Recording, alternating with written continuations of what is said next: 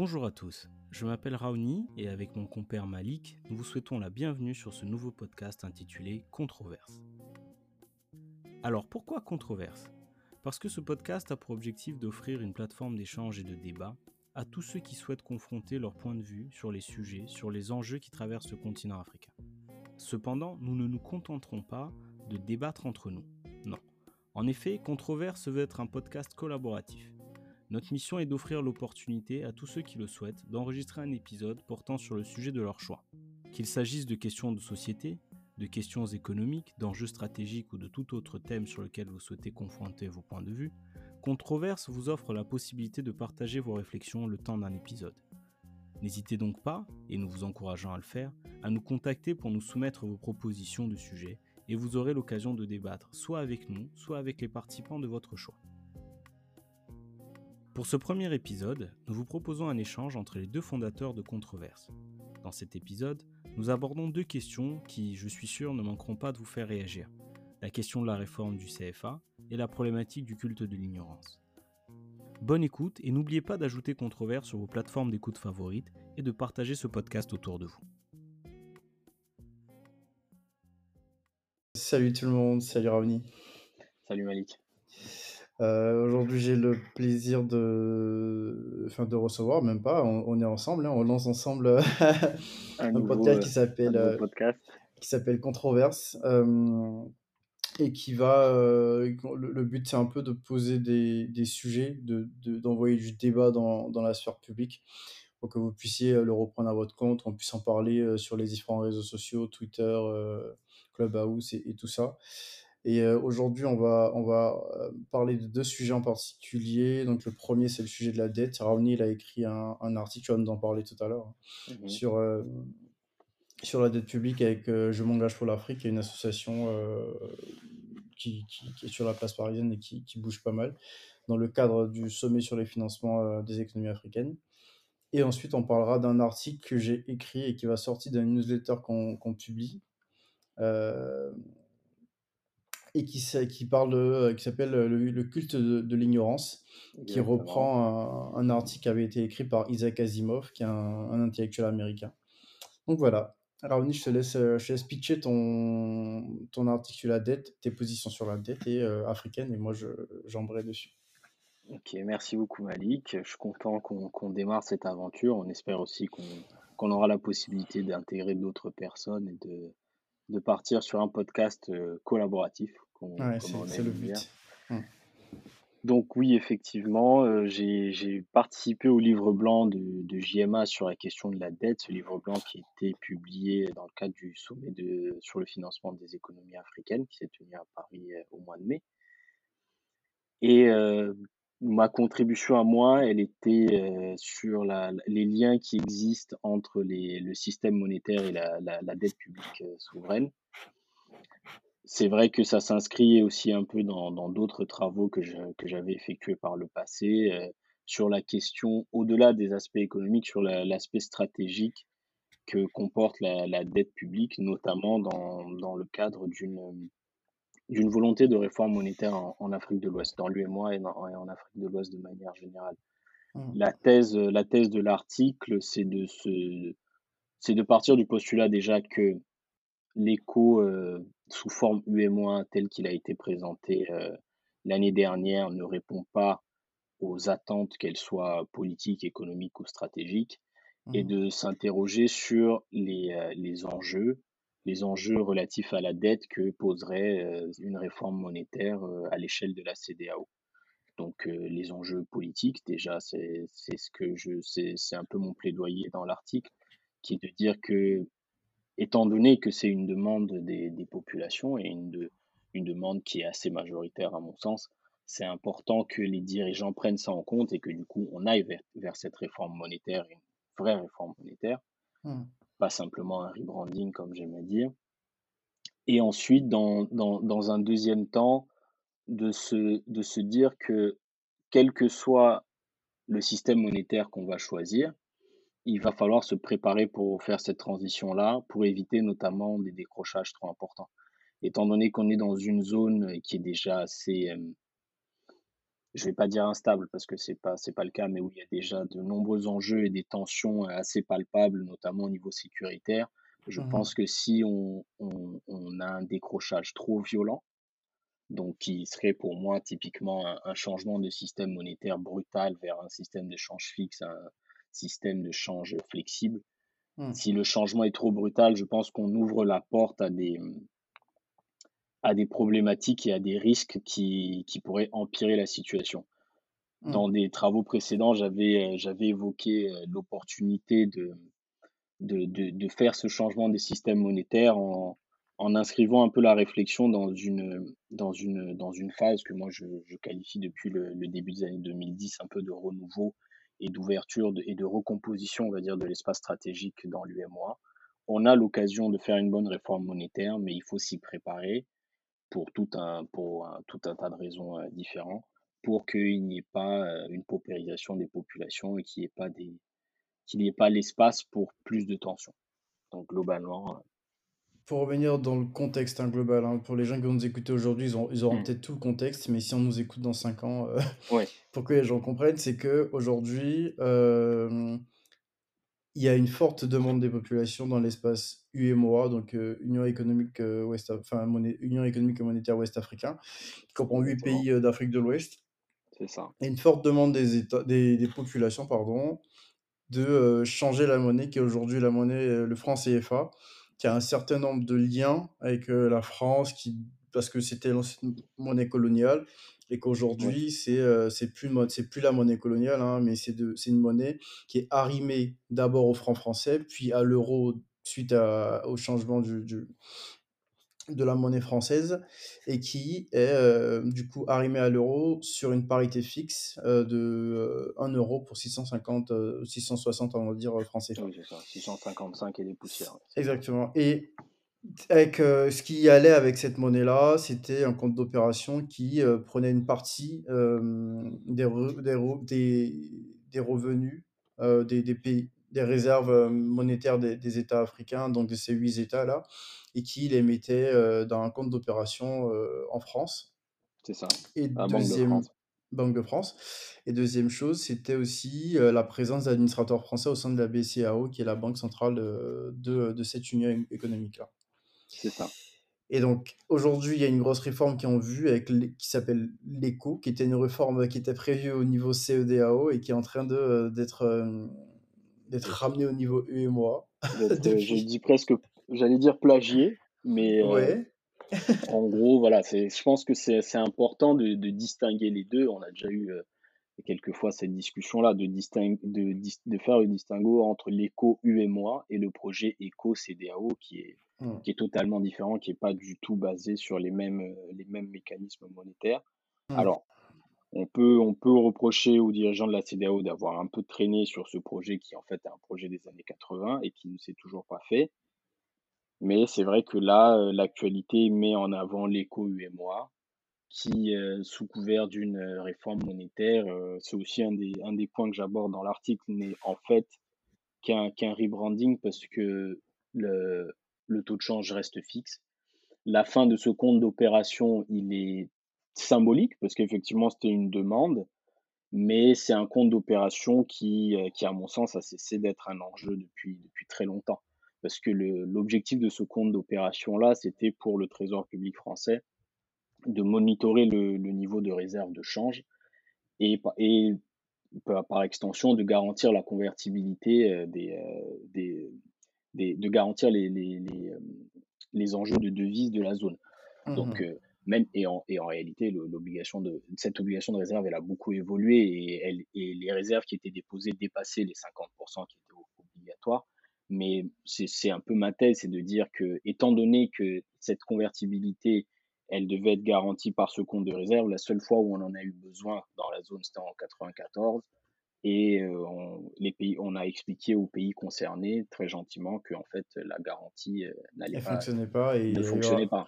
il y a eu une dévaluation de la monnaie. Exactement. Donc c'est très sympathique d'avoir une garantie qui ne, qui ne sert à rien. Et en plus de ça, de, de c'est, et c'est là où ça me, ça me gêne un peu dans la démarche, c'est qu'on on veut nous faire croire qu'il y a eu un pas en avant parce qu'on arrête d'avoir cette obligation de dépôt des réserves. Mais en réalité, cette obligation, elle ne nous servait pas à grand-chose. Donc, c'est pas comme si on avait gagné quelque chose en échange. Mais enfin, moi, je, pour mettre les pieds dans le plat, hein, euh, c'est un peu le but de controverse, c'est euh, c'est de, de débattre, euh, de, de souvent jouer l'avocat du diable, hein, pour ne pas être aussi sur des, des ententes cordiales et, ne pas mmh faire voilà, une émission qui, qui, a pas beaucoup, enfin, qui au final n'a pas beaucoup de sens si on, pense tous les deux la même chose. Mais est-ce que c'est quoi l'intérêt au final de d'avoir un changement monétaire du franc, de changer le franc CFA aujourd'hui, juste parce que c'est une demande des peuples, comme disait, comme mmh. Disait Margaret Thatcher, on ne peut pas être un leader si on est assis au milieu de la foule. Est-ce qu'il faut forcément euh, écouter la foule et dire bah, la foule veut changer, le peuple veut changer, donc on change? Est-ce qu'il y a un intérêt à passer d'une convertibilité fixe aujourd'hui à, une, convertibilité euh, euh, sur un, panier de monnaie C'est ça, c'est ça que la plupart des gens demandent. Le, scénario qu'on demande, qui, est, mis en avant, mais qui est vraiment encore au stade de, vraiment de la réflexion, c'est de dire qu'on s'arrive à un panier de devises. Et l'objectif, l'objectif in fine, si d'un point de vue, euh, du point de vue économique, c'est de disposer en fait de l'outil monétaire. Parce que le fait d'avoir une, une, euh, une, parité fixe, ça on a des obligations du coup en termes d'inflation, donc de taux mmh directeur, qui empêchent de faire de la, de la relance monétaire. Après, il faut, et c'est là où il faut, il faut être aussi euh, très clair, c'est que oui, effectivement, on a besoin de, de, de, de, l'outil monétaire, mais moi, en tout cas, à mon sens, l'outil monétaire, il, est, il vient en plus d'une politique économique qui doit être différente. C'est qu'effectivement, on peut faire de la relance quand on a déjà certaines bases, mais si c'est de la relance pour simplement faire du tirage de billets et qu'on continue à être dépendant de l'extérieur, au final, ça ne va pas changer grand-chose. C'est pour ça que j'essaye de, de, penser cette question en me disant, oui, c'est une demande politique, donc c'est important de l'adresser. Après, là où les dirigeants doivent intervenir, c'est dans comment on adresse cette demande-là. Mmh. Si, si, tu me permets de reformuler un peu, un peu que tout le monde comprenne, c'est que euh, aujourd'hui, le fait que la, la zone UMOA soit arrimée à l'euro fait qu'on ne peut pas, par exemple, là aujourd'hui avec la crise du Covid, relancer l'économie par la création monétaire, comme ça a été fait en mmh. France, comme ça a été fait aux États-Unis. On ne peut pas juste euh, créer, émettre de la monnaie parce que ça va mmh. faire, euh, ça va augmenter le, le, le, la masse monétaire en, circulation et créer de, l'inflation. Et créer de l'inflation et donc euh, baisser, enfin, créer une disparité dans la, la parité. Et si on change ce, ce mécanisme-là et qu'on passe d'un mécanisme fluctuant, on aura plus de liberté sur de la création monétaire. Donc on pourra créer de la monnaie pour relancer l'économie, et enfin, qui, qui impose derrière de, de retaxer hein, pour, euh, pour équilibrer. Mais en tout cas, on pourra créer de la monnaie, et euh, c'est un peu, euh, c'est un peu l'enjeu, ce que, ce que les gens. Ça, pour moi, ça c'est l'enjeu à court terme. L'enjeu à long terme et qui, qui est souvent, qui est souvent avancé aussi, c'est que le fait d'avoir un taux de change flexible fait que dans les moments où il y a des déséquilibres, étant donné que la valeur de ta monnaie baisse, théoriquement, tu es plus compétitif pour exporter et, la production que tu, que, que tu enfin, les éléments qui sont produits nationalement sont plus compétitifs à l'export. Mmh Ça, c'est vrai sur le, le, plan théorique, qu'effectivement, et c'est ce que fait notamment un pays comme la Chine en essayant de maintenir un, un taux de change très bas, une monnaie, mmh. une monnaie faible pour booster ses exportations. Effectivement, ça sur le plan théorique, c'est vrai. Mais c'est là aussi un autre point que j'aborde dans l'article, c'est que ce point-là, il ne tient que, euh, entre guillemets, quand il y a des choses à exporter. Et c'est là où, c'est là où je trouve que par moment, on va un peu vite. C'est mmh. de se dire, oui, si on a une monnaie plus faible, on va booster nos exportations, mais est-ce qu'on a des choses à exporter? Parce que sur le plan des matières premières, ce raisonnement-là, il est un peu faussé parce qu'étant donné que les prix sont fixés à l'extérieur, pour les, pour les acheteurs internationaux, que la monnaie soit euh, du dollar, de l'euro, du franc CFA, ça change pas grand-chose. Donc on ne sera pas compétitif sur ça. Or, c'est euh, la très grande majorité de nos exportations, c'est des matières premières. En gros, ce que tu es en train de dire, c'est un argument un peu contre le fait de, de faire de, de, changer le statu quo aujourd'hui parce que aujourd'hui les balances commerciales de la plupart de ces États-là, voire de la totalité des États africains, qui ont une meilleure, enfin qui ont une grosse partie de leur commerce voire même plus élevé que le commerce interne, hein, avec des, des, des, pays soit européens, soit en tout cas pas des pays africains. C'est ça. Pas des pays avec lesquels ils ont la même monnaie. Ce qui veut dire que quand tu, quand on a plus d'importations, on importe plus de choses qu'on en exporte. Donc, généralement, quand tu es dans ce cas de figure-là, autant avoir une monnaie qui est forte, qui te permet de garantir, de pouvoir acheter euh, à prix, enfin, de pouvoir en tout cas euh, acheter à moindre, coût par rapport à, tes exportations, que, pardon, à, ce que tu exportes en effet, qui sera un peu plus cher. Non, c'est ça, le, raisonnement, c'est pourquoi si on prend à date, le franc CFA est une monnaie qui est adaptée, enfin qui est adaptée, je ne sais pas si c'est le mot adapté, mais étant donné que dans l'UMOA, un tiers des importations, c'est des biens de consommation primaire, Très concrètement, du coup, c'est de l'huile, c'est de la viande, c'est du riz. Ouais. Donc, ça veut dire que on a besoin, de, pour se nourrir, enfin, pas on a besoin, mais en tout cas, pour se nourrir, on importe de l'extérieur. Donc, le fait d'avoir une monnaie forte fait qu'on peut importer plus facilement. facilement. Si demain, on a un décrochage de 20%, en toutes choses égales par ailleurs, ça veut dire que tout ce qu'on importe est plus cher de 20%. Et donc, ça va créer des, conditions, euh, des conditions de vie pour les populations et surtout pour les populations les plus pauvres qui vont être de plus en plus difficiles. C'est pour mmh ça que j'insiste beaucoup sur la notion de, planification stratégique et de se dire, oui, on veut changer le système monétaire. L'objectif, c'est de changer dans 10 ans peut-être, ou dans 15 mmh ans, parce que en réalité, si on regarde par exemple la zone euro, entre le moment où, où ils décident de passer à l'euro et le moment où ils passent réellement à l'euro, il y a 10 ans qui passent. Et encore, ça, c'est entre Maastricht et, et le passage. Mais avant ça, il y a déjà des discussions, on met déjà en branle la, machine. Mmh Donc c'est de se Maastricht 92, le changement en 2000, 2001, 2001 ou 2002, il me semble. Donc l'objectif, c'est de se dire, moi, je veux qu'on élimine toutes les thèses qui nous disent il faut faire le changement, il y aura un moment difficile et on va se relever et ça va aller. Parce que ça, c'est très simple à dire sur le papier, mais après, la réalité, c'est que, bon, il faut continuer. Le, si on ne produit pas de riz et que les gens mangent du riz, bon, c'est pas du jour au lendemain. Déjà, mmh. il faut prendre le temps de mettre en place tous les systèmes qui permettent de remplacer cette production-là. Et c'est mmh. là où la question de l'industrialisation entre en compte. C'est de dire, bon, il faut qu'on ait une industrie agroalimentaire, il faut qu'on ait une industrie de transformation des matières premières qui permettront, au moment où on va faire vraiment la bascule, de, de limiter les impacts, en tout cas. Mmh il y aura forcément des, des, des, des, décrochages dans certains domaines, mais il faudra limiter les impacts. Et la même chose est vraie sur la question de la dette, parce que c'est vrai que c'est le, c'est le, c'est le, le, point central de cet article, c'était la question de la dette, c'est de dire aujourd'hui, nos États se financent, en tout cas pour ce qui est l'endettement public, se financent majoritairement à l'extérieur. Donc, ils remboursent en devises. Mmh. Avoir une monnaie forte permet, un, permet de combler ce, le, la, différence entre les devises par, auxquelles ils, ils, ils, empruntent et la devise à laquelle ils remboursent. De la même façon, si on a un décrochage trop violent du, du taux de change, ça veut dire que si on perd 20% de valeur de la monnaie, ben on gagne 20%.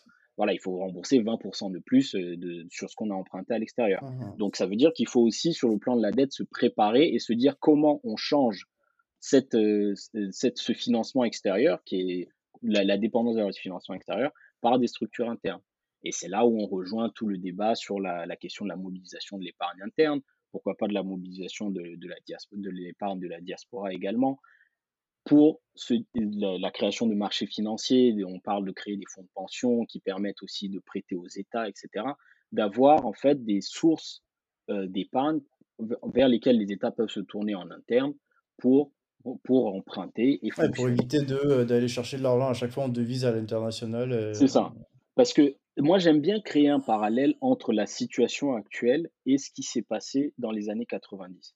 Parce que quand on regarde l'histoire, je vais prendre la zone UMOA, depuis les années 70 à maintenant, au début des années 70, la zone était un peu dans la même situation que dans laquelle nous, on, était, enfin, nous, on était, on va dire, la zone UMOA était au début des années 2010. Une zone une, situation dans laquelle les taux d'endettement sont plutôt faibles. Eux, à l'époque, c'était le boost des matières premières. Bah, c'était mmh. l'époque dorée euh, du cacao, de, tout, de, tout, de, de, toutes ces matières premières-là. Et du coup, l'option qui a été prise à cette époque-là, c'était de dire on va faire, on va s'endetter, mais de toute façon, comme on, exporte beaucoup, et eh ben là, là c'est pas grave la dette. Et après, il y a eu un retournement de conjoncture Et c'est ça qui a progressivement mené après dans les années 80, puis dans les années 90, à mener toutes les crises jusqu'à aller à la dévaluation. Je passe tous les détails. Et la dévaluation, ce qu'elle a provoqué, c'est une dévaluation de 50%, et ça se voit très bien sur les graphiques. Hein.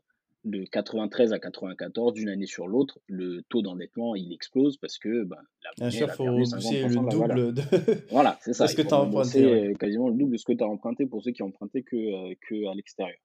Et au début des années 2010, pour moi, on se retrouve à nouveau dans une situation qui est favorable. Des taux d'endettement qui sont faibles, des matières premières qui sont à des niveaux plutôt élevés, et un nouveau champ des possibles. Et, dans le, et c'est intéressant parce que dans, dans, le, dans un mémoire que j'avais écrit, une des conclusions à la fin était de dire, bon, on sent quand même que depuis 2013-2014, l'endettement repart à la hausse. Alors, effectivement, comme on part de très très bas, le fait que ça reparte à la hausse, qu'on regarde par rapport au PIB, ça reste des montants qui ne sont pas très importants. Mais euh, c'est un des paragraphes que j'avais, je disais, mais attention au retournement de, conjoncture internationale. Et je disais, oui, le Covid est un avertissement sans frais. Mmh. Bon, avec le recul, c'est pas un avertissement sans frais, parce que là, maintenant, ça, on revient un peu dans cette même situation-là. Et c'est, et c'est là où, euh, où je pense qu'on a besoin de regarder l'histoire, de se dire, bon, là, l'immédiat, c'est de se sortir de cette situation-là. Donc, il y a toutes les solutions des DTS qu'ils ont, qu'ils ont négocié. DTS, droit de tirage spéciaux. Droit de tirage spéciaux. Euh, le FMI qui finance directement euh, par la création monétaire. Euh. C'est ça. Mais l'enseignement que je tire, c'est de dire, par moment, on a peut-être eu tendance à faire des choix politiques, ou en tout cas des choix pour lesquels on n'a pas étudié tous les scénarios, et on se retrouve dans des situations qui sont un peu, qui sont un peu délicates ne faisons pas la même chose avec euh, le sujet de, de, de, la réforme monétaire. Moi, je pense qu'il faut vraiment qu'on essaye de le. Ça, c'est pas quelque chose qu'on peut faire à court terme, très clairement. Hmm. Pas en tout cas dans cette période de crise-là. Voyons à long terme, et c'est pour ça qu'une des propositions que, qui est faite par l'université de Lomé de créer un système où on a une monnaie commune, mais c'est pas une monnaie unique, qui est de dire voilà, on crée une monnaie CDAO. Ceux qui sont euh, qui ont atteint les critères de convergence, ils passent dans cette monnaie-là. Les autres gardent leur monnaie. On fixe un taux de change entre les monnaies individuelles et la monnaie commune et on va progressivement. Et je pense que c'est très important d'y aller progressivement parce que quand on voit, et c'est vrai que moi qui suis un peu d'un background plus géopolitique qu'économique, quand on voit la situation géopolitique de la zone, un décrochage violent, ça va nous créer des situations qu'on ne pourra pas gérer. Oui, bien sûr, avec le terrorisme, avec. Euh, c'est un, un, constat simple. Hein. Euh, hmm. Les endroits où y a, on a des poches de terrorisme, pour l'instant, on va dire que c'est des très grosses poches, mais ça peut devenir plus que des poches de terrorisme. C'est les endroits qui ont, pas, qui ont été un peu mis en marge du développement. C'est le nord du Burkina, c'est le nord du Mali, c'est la zone de Boko Haram. Et si on crée plus de paupérisation, plus de difficultés, alors que c'est déjà très difficile, je pense qu'on va se retrouver face à un monstre qu'on aura beaucoup, beaucoup, beaucoup de mal à, régler. Est-ce que c'est pas un peu ce constat-là qui fait, euh, qui fait dire à nos présidents actuels, euh, la plupart d'entre eux en tout cas, que euh, la, situation, la situation actuelle elle est, idéale et qu'il ne faut pas faire du changement monétaire et que. Oui, je pense, je pense, je pense qu'il y a de ça. Je pense que, bon, déjà, eux, malheureusement, enfin, je ne veux, pas, je veux, pas, je veux, pas, je veux pas critiquer non plus euh, comme ça à la volée, mais c'est le temps politique. Le temps politique, c'est sur cinq ans, et encore, euh, les, les, salaires, il faut les payer tous les mois. Les subventions pour les, pour les produits importés, il faut les verser tous les mois. Donc, à court terme, rester dans le CFA, c'est ce qui, c'est ce qui permet de garantir ces choses-là. C'est le plus sécurisant. Après, moi, je, dans, dans l'article, j'évoque même cette possibilité-là, c'est de se dire pourquoi ne pas se servir du CFA comme une solution tactique? C'est de dire on sait une monnaie forte, on sait qu'on veut en changer, pour l'instant on ne peut pas le faire, mais comment on peut utiliser même le CFA pour financer certains des changements qu'on veut mettre en place? Typiquement, attirer les investisseurs. Parce que c'est vrai que la zone CFA, elle est attractive par ces caractéristiques-là. C'est des taux de change fixes. Donc quelqu'un qui vient investir en euros, euh, toutes choses égales par ailleurs, il récupère, euh, il récupère son investissement. Bon, sauf si, sauf si vraiment ça marche pas, mais toutes choses égales par ailleurs, il va au moins récupérer la valeur qu'il a, qu'il a insérée. Il va pas avoir un coût de dévaluation qui lui fait perdre la moitié de, de, son investissement. La valeur de son investissement. C'est ça. Donc, utilisons ça pour attirer les gens. Mais ça, ça doit être mis aussi en pratique avec le fait que oui, on attire les gens, il faut qu'on fasse du transfert de connaissances pour qu'on puisse reprendre la main derrière et pas simplement euh, permettre aux gens de venir et de ressortir avec, euh, avec, les, avec le fruit de leurs investissements il faut qu'on ait une politique fiscale qui, soit mise en pratique dans l'objectif de se dire dans 10 ans ou dans 15 ans, il faut qu'on ait mis en place certaines structures industrielles pour pouvoir sortir de cette monnaie-là et pas simplement ce. Et je suis d'accord avec ce que tu disais tout à l'heure. Peut-être que c'est ce que le peuple veut. J'espère que ça sent pas, ça, c'est pas trop euh, pédant de dire ça comme ça. Mais le rôle du dirigeant, c'est de prendre, à mon sens, ce que le peuple veut et mettre ça en musique pour que ça se passe de la meilleure façon possible. Mmh. Espérons que, que ça soit le cas sur, euh, sur ce sujet-là. je pense qu'on on va pas épuiser le sujet aujourd'hui. Moi, j'ai, enfin, ma, ma, vision un peu des choses, hein, c'est que je pense que euh, le changement monétaire est, il est secondaire par rapport aux enjeux aujourd'hui qui sont des enjeux euh, bah, de bonne gouvernance déjà. Mmh. Euh, que, c'est pas que c'est secondaire, c'est que c'est un corollaire en fait. Voilà, c'est ça. C'est pas le, c'est pas l'enjeu central. Exactement. C'est qu'une fois qu'on aura réglé un certain déjà en termes d'éducation, il faut que les gens comprennent c'est quoi l'enjeu de la dette, c'est quoi, parce que tout le monde, on veut changer, la plupart du temps, c'est parce qu'on a un sentiment émotionnel vis-à-vis de cette monnaie-là, qu'on a l'impression mmh. que c'est un rattachement vis-à-vis -vis de la France et que la France est très impliquée, ainsi de suite. Et il y a eu des avancées vis-à-vis de ce sujet-là en enlevant euh, les, euh, les administrateurs, en enlevant le compte d'opération. C'était symbolique, hein, comme tu disais, c'est pas vraiment des, choses qui vont changer concrètement euh, la gestion du franc CFA. Mais ça a été peut-être le, le, les, les, armes qu'ont eu les dirigeants pour pouvoir dire aux gens, OK, on, comprend bien que vous avez un enjeu émotionnel vis-à-vis de la monnaie et on, va réfléchir à long terme à comment la changer, d'où le, nom, le, changement, le rebranding dont tu parles. Mmh qui, a un changement de nom. Mais euh, comme tu le dis aussi, c'est que le changement monétaire en lui-même, donc changer vraiment la philosophie de la monnaie, changer la, parité, changer le système de gouvernance, des, avec une nouvelle banque centrale peut-être, ça, demande énormément d'enjeux, énormément de travail. Et surtout, ça fait peser un risque qui peut être un risque qu'il faut courir pour avoir une meilleure conjoncture après mais qui est quand même un risque. Et je pense que les populations qui sont aujourd'hui les premières à demander le changement monétaire, si ça ne fonctionne pas, elles seront les premières à dire que les, ah, les, les, chefs d'État ont été totalement euh, inconscients vis-à-vis de ce sujet-là. Donc, il y a, y a, quand même une très grosse difficulté à, être dirigeant aujourd'hui dans ce contexte-là.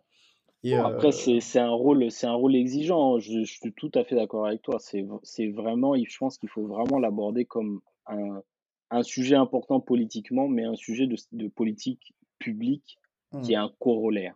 Parce que mmh. dans la volonté de vouloir recouvrer une indépendance, il ne faudrait pas se retrouver dans une situation encore plus détériorée et qui donc sous-entend être encore sous une autre forme de domination peut-être, mais une domination quand même. Encore pire, même, je pense. Encore pire. Parce que, parce que quand tu n'as pas d'argent, tu n'as pas d'argent. Ben, si le jour où on peut plus, euh, on peut plus importer de l'huile, on ne pourra pas dire que c'est parce qu'on a fait le changement monétaire. Il va falloir trouver une autre raison. Donc voilà. Super. Ça marche. Bah, on passe, euh, si tu veux bien, au deuxième sujet. Là, je te laisse l'idée, hein, les questions. Donc, euh, je pitch. Oui, je te laisse pitcher et moi, ensuite, je te, je te ouais, challenge. Allez. C'était euh, le culte de l'ignorance. En fait, c'est un article que j'avais que j'ai découvert dans, lors d'une euh, d'un podcast que j'écoutais, la librairie de l'écho, et qui revenait sur un article d'Isaac Asimov, qui est un, intellectuel, euh, on va dire américain, parce que c'est là-bas qu'il mmh a, il a grandi et s'est développé, qui est un peu le père de la robotique, qui a écrit pas mal de romans sur, sur tous les sujets de la robotique. Et dans l'article, il parlait de, du culte de l'ignorance aux États-Unis et il disait que euh, bon, on se rendait compte aujourd'hui que les, les populations américaines euh, n'étaient pas en mesure de comprendre tous les enjeux euh, de leur État, de, du pays, de comment gérer le pays et tout ça. Et c'est un parallèle que je fais avec l'Afrique. la plupart des, des Africains donc, ne sont pas en mesure de comprendre euh, la majorité des sujets qui sont, qui sont, qui sont débattus, même souvent euh, des députés, euh, enfin, ne comprennent pas forcément tous les sujets, notamment le sujet dont on est en train de parler, le franc CFA. Je pense que la Enfin, j'ai pas fait de sondage, mais la plupart des gens ne comprennent pas les enjeux, qu'est-ce que ça implique, un changement monétaire, pourquoi est-ce que quand on a une monnaie plus forte, on, importe mieux et on exporte moins bien. Enfin, et c'est des choses qui doivent être fondamentales pour, euh, pour l'éducation des populations parce que une personne qui est éduquée va comprendre les enjeux et va pouvoir voter en conséquence. Donc, c'est un peu le, fait de dire faut pas être dans le culte de l'ignorance et de dire, un peu comme on, entend aujourd'hui, c'est des élites, enfin, de séparer les élites et le peuple en disant il y a une partie de la population, les cadres et compagnie, qui eux ont la capacité de comprendre les sujets et, donc on leur laisse ça, limite c'est mal vu, voilà, toi t'es es intellectuel, mmh. c'est limite une injure. Et, et c'est de dire faut arrêter de de penser que tous ces, tous ces, tout cet intellectualisme-là, tous ces sujets-là, la lecture, tous ces, tous ces trucs-là, sont l'apanage d'une partie de la population et que l'autre partie, elle est juste là et qu'elle peut être manipulée à, foison par, euh, par des t-shirts en période électorale, par des, euh, des, du pain et des sardines pour aller voter. Et, voilà. Donc c'est un peu... Euh, c'est un peu ce sur quoi je, je rebondissais en disant, bah, à notre, à nous, jeunes, à nous, société civile, euh, de d'essayer de d'enlever ce, ce, culte de l'ignorance, de dire aux gens, bah, en fait, vous n'êtes pas ignorant, il y a, pas, euh, vous, n'êtes pas destiné à regarder euh, des telenovelas, vous pouvez aussi comprendre les sujets d'actualité, des débats, des, et, comprendre la société dans laquelle vous vivez. par l'éducation, par le partage, par des podcasts, par la vulgarisation de, de, de tous ces sujets-là, pour que tout le monde le comprenne et que nos démocraties soient éclairées. Ouais, le pitch de l'article. Non, mais c'est très intéressant, surtout euh, après le sujet sur lequel on vient d'échanger, sur la, question monétaire et la dette. Mais pour toi, qu'est-ce qui a créé cette tendance-là? Parce que à une époque, c'était plutôt, entre guillemets, euh, bien vu d'être un intellectuel avec des gros guillemets. Hein. je ne saurais pas vraiment mmh. définir ce que c'est, mais les gens qui étaient capables d'expliquer euh, étaient plutôt bien vus. Et maintenant, c'est vrai que maintenant, il y a une certaine méfiance en Afrique et ailleurs d'ailleurs Ça, c'est la mmh première question. Selon toi, à quoi c'est dû? Et la deuxième question, est-ce que tu ne penses pas qu'il y a une responsabilité justement de ces intellectuels-là dans le fossé qui se creuse entre eux et, et, les, et les populations? Je vais commencer par la, deuxième question. bien sûr qu'il y, a une responsabilité de ces, de ces intellectuels-là. Parce que le fait de, de pouvoir avoir une connaissance supérieure par rapport à la moyenne de la population fait d'eux, comme je disais tout à l'heure, des élites. Ça fait mmh. que euh, ils peuvent prétendre à, euh, à, plus de postes, à plus d'argent, à même euh, avoir 3, 4, 5 postes parce qu'ils sont les seuls sachants d'une situation. Comme je disais, et comme beaucoup de gens le disent d'ailleurs, l'économie en soi, c'est c'est la base des choses. C'est ce que les gens font dans leur foyer, mmh. le, père qui gère son salaire. Enfin, c'est quelque chose qui est compréhensible pour peu qu'on l'explique normalement à tout le monde. Si on l'explique de manière jargonneuse, qui a un, qui un, terme, qui sont des termes pardon universitaires, des, avec, enfin, des, des, des, sujets qui sont trop compliqués pour que quelqu'un qui n'a pas eu ce background-là comprenne, il va se dire c'est compliqué pour moi. Alors que le même sujet appelé, je sais pas, le chaos créatif ou, euh, ou euh, l'ordre spontané, qui sont mmh. des théories économiques, dire à quelqu'un, bah, en fait, dans un contexte où, euh, où tu mets cinq personnes qui, sont, qui sont toutes différentes, à un moment donné, il y aura un leader euh, naturel, il y aura une personne qui va se lever et fermer la fenêtre. Enfin, il y aura un ordre qui va se créer, c'est ce qu'on appelle l'ordre spontané. Donc, il y a des manières d'expliquer des choses qui sont complexes à des gens qui n'ont pas le background. C'est pas que ces personnes ne sont pas intelligentes, c'est juste qu'elles n'ont pas fait ces études-là pour comprendre. Comme moi, je ne comprendrais pas euh, un chef cuisinier qui, qui sait euh, que en, chauffant le comment dirais-je, la crème fraîche à tel degré, ça va donner tel résultat. Moi, je ne saurais pas. Comme pareil, en regardant un économiste qui va me dire qu'en baissant la monnaie de temps, on a tel résultat. On ne peut pas le savoir si on ne l'a pas expliqué. Donc, donc il y a un vrai, euh, une vraie responsabilité des élites qui continuent à garder ce, cette, euh, ce jargon-là pour, se, pour, se, pour rester un peu à, la page et, continuer à dominer, on va dire. Ouais. Et dans un second temps, euh, la première question, est-ce que tu t'en souviens C'est oui, pourquoi? Pourquoi on est, on est maintenant dans une ère de, de méfiance comme ça entre, bah, en fait, les intellectuels et le reste de la population. Ouais. Les... Le monde s'est hyper complexifié pour moi depuis, euh, bah, enfin depuis plus on avance, plus c'est compliqué, hein. Mmh. parce que, bah, il y a des imbrications et de la globalisation, il y a des normes, des règlements, des des l'Union européenne qui fait ça, il y a enfin, aujourd'hui, on te parle dans tout ce qui est secteur bancaire de la DSP1, DSP2, qui sont des directives des services de paiement et plus ça évolue, plus ça devient jargonneux et plus les gens se disent, «Bah, en fait, on comprend rien à ce qu'ils racontent, en fait».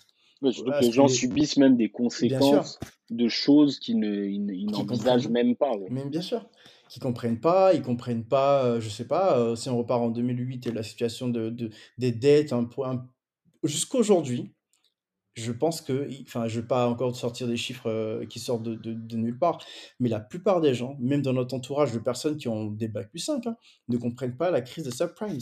Ah oui, non, mais je, confirme.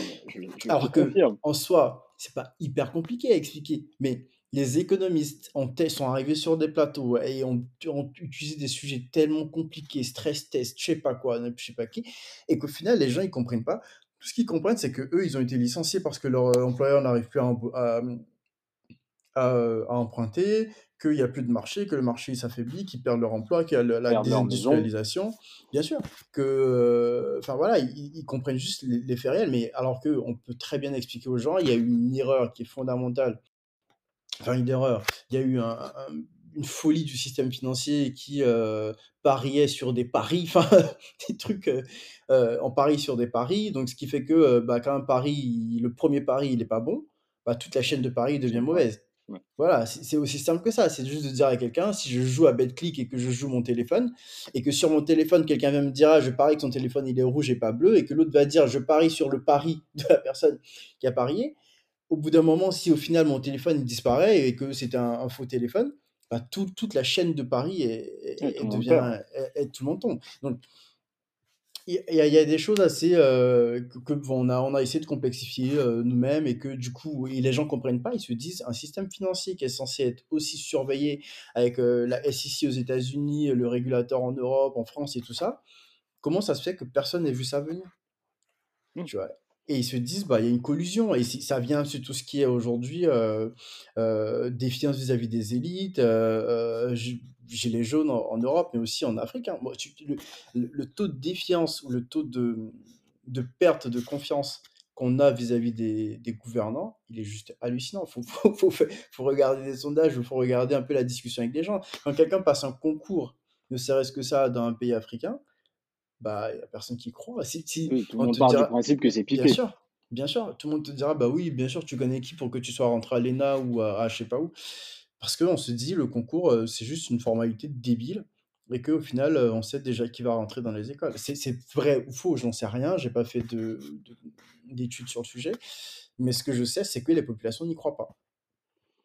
Et c'est et c'est là où je, je, je, effectivement, je suis d'accord avec ça. Et c'est là où je, moi, je, et c'est peut-être le point que je reproche le plus à nos dirigeants, c'est de laisser ce, ce fossé-là se creuser. Parce que je me dis, si dans des pays où Quoique, pas que l'école soit l'alpha et l'oméga de tout, mais si dans des pays où 99% euh, des gens euh, sont scolarisés, font des études d'un certain niveau, on va dire, il y a cette défiance-là qui se crée parce que justement les gens ne comprennent pas ce qui leur arrive et du coup il faut bien qu'ils trouvent un coupable. Le coupable c'est une collusion des élites, etc.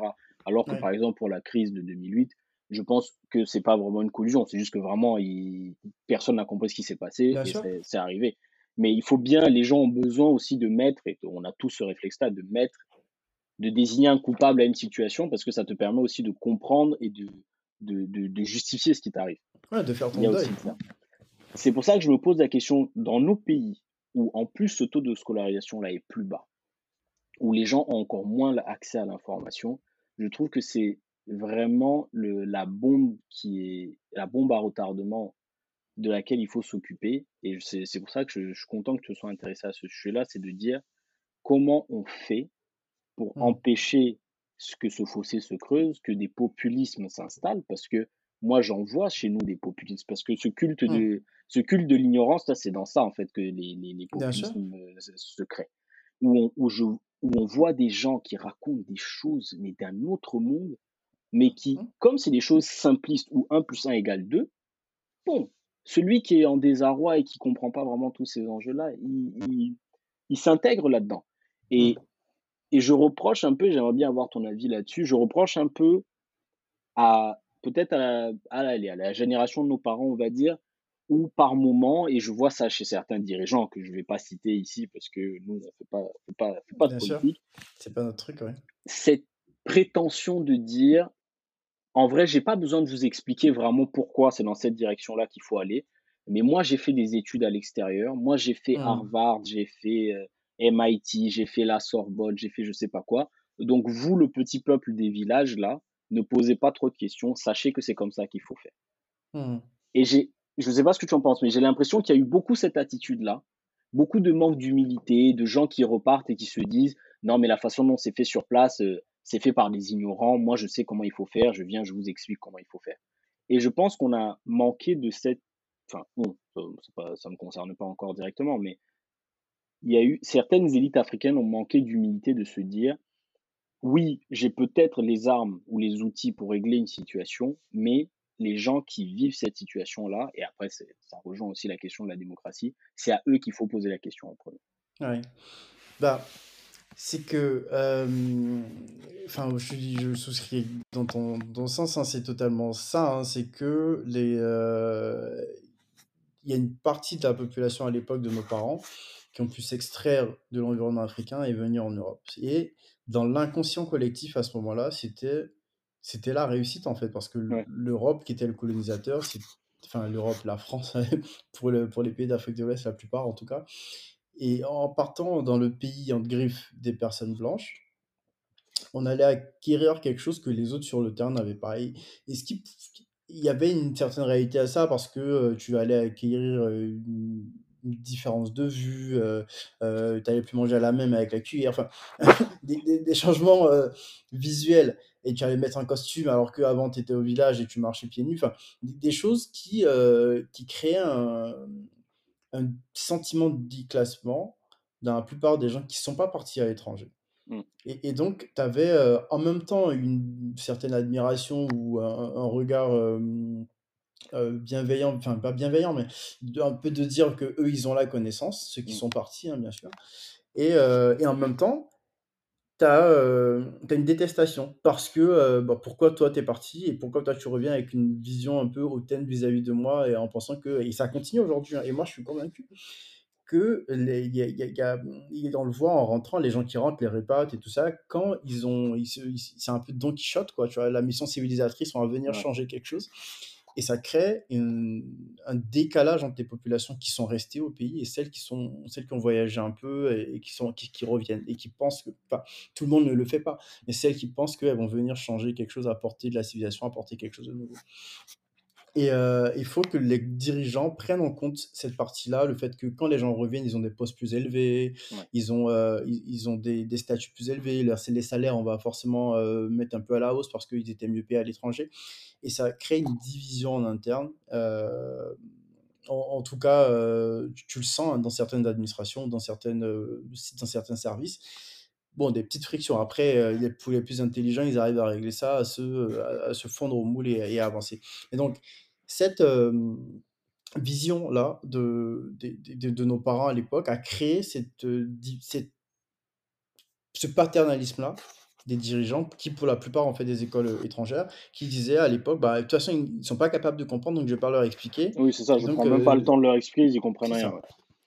Non, et, c'est, et, je, je, je, pense que ça, ça affecte beaucoup de raisonnements qu'il y a sur place. Moi, je, après, c'est, ça, c'est, alors ça, c'est peut-être la, une lubie personnelle, mais euh, qui, et, du coup, qui n'est, qui n'est fondée sur aucune recherche vraiment approfondie, mais c'est typiquement, moi, le, le, le secteur bancaire, c'est un secteur où je trouve qu'il y a beaucoup encore de cette mentalité-là. Quand je dis de cette mentalité-là, pas dans les dirigeants du secteur bancaire, mais mmh.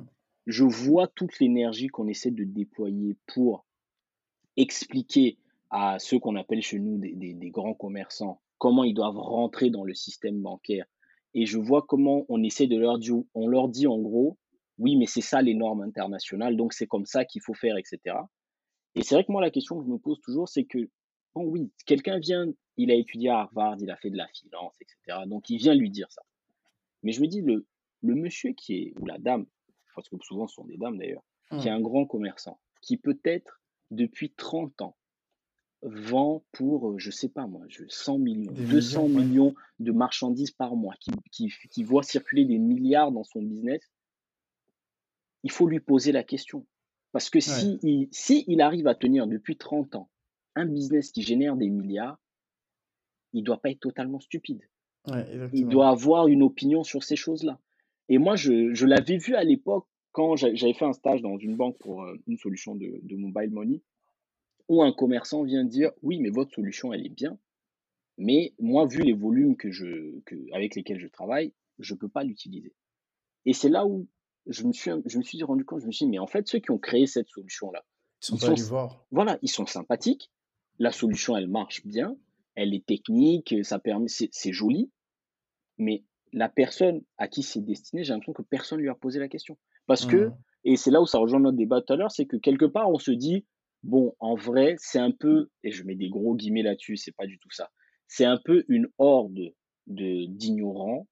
Donc, on va leur faire un truc avec lequel ils peuvent peut-être jouer et rentrer dans notre système, mais on ne prend pas la peine de leur poser la question. Et c'est mmh. là où, après on s'est un peu éloigné de, de, de, l'article en particulier, mais je pense que c'est une extension, où faut, il faut, je pense qu'on s'attache de plus en plus, et les dirigeants plus que nous-mêmes directement, mmh. à ne pas laisser ce gap d'ignorance là se creuser premièrement, et à ne pas comme tu disais tout à l'heure, se servir de ce gap-là pour se valoriser et donc avoir une attitude paternaliste envers le reste de la population, envers la majorité de la population. Ouais. Bah, ma théorie, un peu ma réflexion dessus, c'est que euh, 10 cerveaux valent un peu toujours mieux qu'un seul, en fait. Hein. Donc, Je, pense que si, si euh, même quand tu as la connaissance technique d'un sujet, tu n'as pas la vision de tous les aspects. On a des biais cognitifs, on a des, des angles morts dans nos réflexions, on a des fatigues, on a des, euh, même nos intérêts. S'il y a un sujet qui touche mon intérêt en particulier, parce que on me dit aujourd'hui, moi, en tant que directeur de cabinet, euh, le fait de, on, va faire une, commission parlementaire sur les primes que je touche et que ça va peut-être baisser. Bon, j'ai essayé de détourner un peu le sujet pour que ça, ça, ça, ça, se passe pas. Oui, tu vas trouver des arguments bien fondés pour que ça se fasse pas. Donc, au final, le fait que on puisse se dire sur un sujet, euh, sur un sujet bien, bien donné, on peut mettre à disposition de tous les citoyens le maximum possible, faire des débats, passer à la télé. ici, enfin, je ne dis pas que c'est moins en France ou en Europe ou, euh, ou, ailleurs, mais tu verras que quand un sujet doit passer à l'Assemblée nationale ou, euh, ou que le, le, gouvernement veut faire une proposition de loi, tu vas avoir sur deux, trois jours des gens vont passer dans les matinales, expliquer, en parler, revenir sur le sujet, parce que bah, les gens vont aller voir leurs députés dans les circonscriptions et leur dire, en fait, cette loi-là, euh, on n'en veut pas, en fait. S'ils comprennent pas. Donc, et on va partir essayer d'expliquer aux gens, leur dire, ah bah non, il faut comprendre le sujet. Et pour comprendre, bah, il faut que les gens l'expliquent parce que tout le monde n'a pas le même background. Je pense que le, même le président de la République s'il n'est pas économiste, quand on veut prendre des sujets économiques, euh, on, lui, pose des notes. Euh, mais voilà, là, euh, actuellement pour le Covid, bon, ils sont pas tous médecins.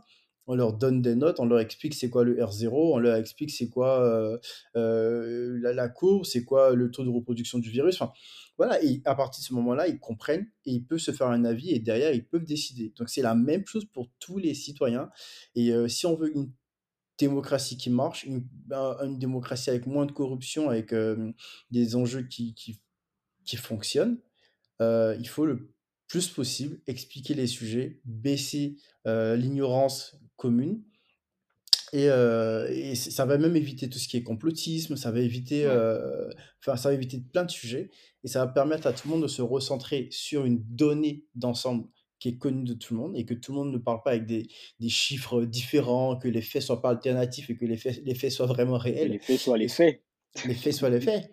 Qu'on ne soit pas dans. Il euh, y a un qui dit que c'est 5 millions, l'autre qui dit que c'est 10 millions. Non, les faits sont les faits, tout le monde a l'information et après, on se fait un avis sur l'information. Et quand le président décide ou quand l'Assemblée nationale finit par voter une loi, tout le monde sait, bah, ok, sur la base de laquelle ça a été voté, qu'on soit d'accord ou pas d'accord, mais au moins, on est parti du même fait. voilà un peu ma vision. Bah écoute, euh, c'était pas mal pour ce premier numéro. Ouais, c'était sympa de pouvoir discuter un peu de tout ça. Moi, j'ai hâte que, euh, que ce soit sorti et que ça tombe dans le débat public et que les gens euh, je, bon, qui, qui, qui le reprennent à leur, à leur tour de façon bienveillante, bien sûr, qu'on nous redise si on a fait des erreurs factuelles ou des erreurs. Bah oui, comme ça, nous permettra de progresser. Bien et sûr. puis, si on peut avoir d'autres personnes qui sont intéressées à venir débattre avec nous ou entre eux d'ailleurs, ou entre eux d'ailleurs, bah, nous, ça sera avec plaisir. On espère que ça sera aussi collaboratif que possible. Ouais, donc pour, pour, pour revenir à ce que tu viens de dire, hein, le podcast, on le veut collaboratif, on le veut ouvert. On va, s'il y a des gens qui sont, qui ont des sujets qu'ils veulent porter au débat public euh, dans, dans, à tout le monde, bah, ils nous contactent sur les, les nos différents réseaux sociaux. Euh, ils auront le, les, les clés du compte. Ils pourront enregistrer, nous envoyer l'épisode et nous, on le réécoutera et on le postera pour que, pour que ça rentre dans le débat quand même. Exactement. Super, bah, je te remercie Raoni. Bah, merci à toi. Euh, et enfin on l'a fait. Et, euh, enfin on l'a et fait. Je... et je te dis à très vite. À bientôt. Merci.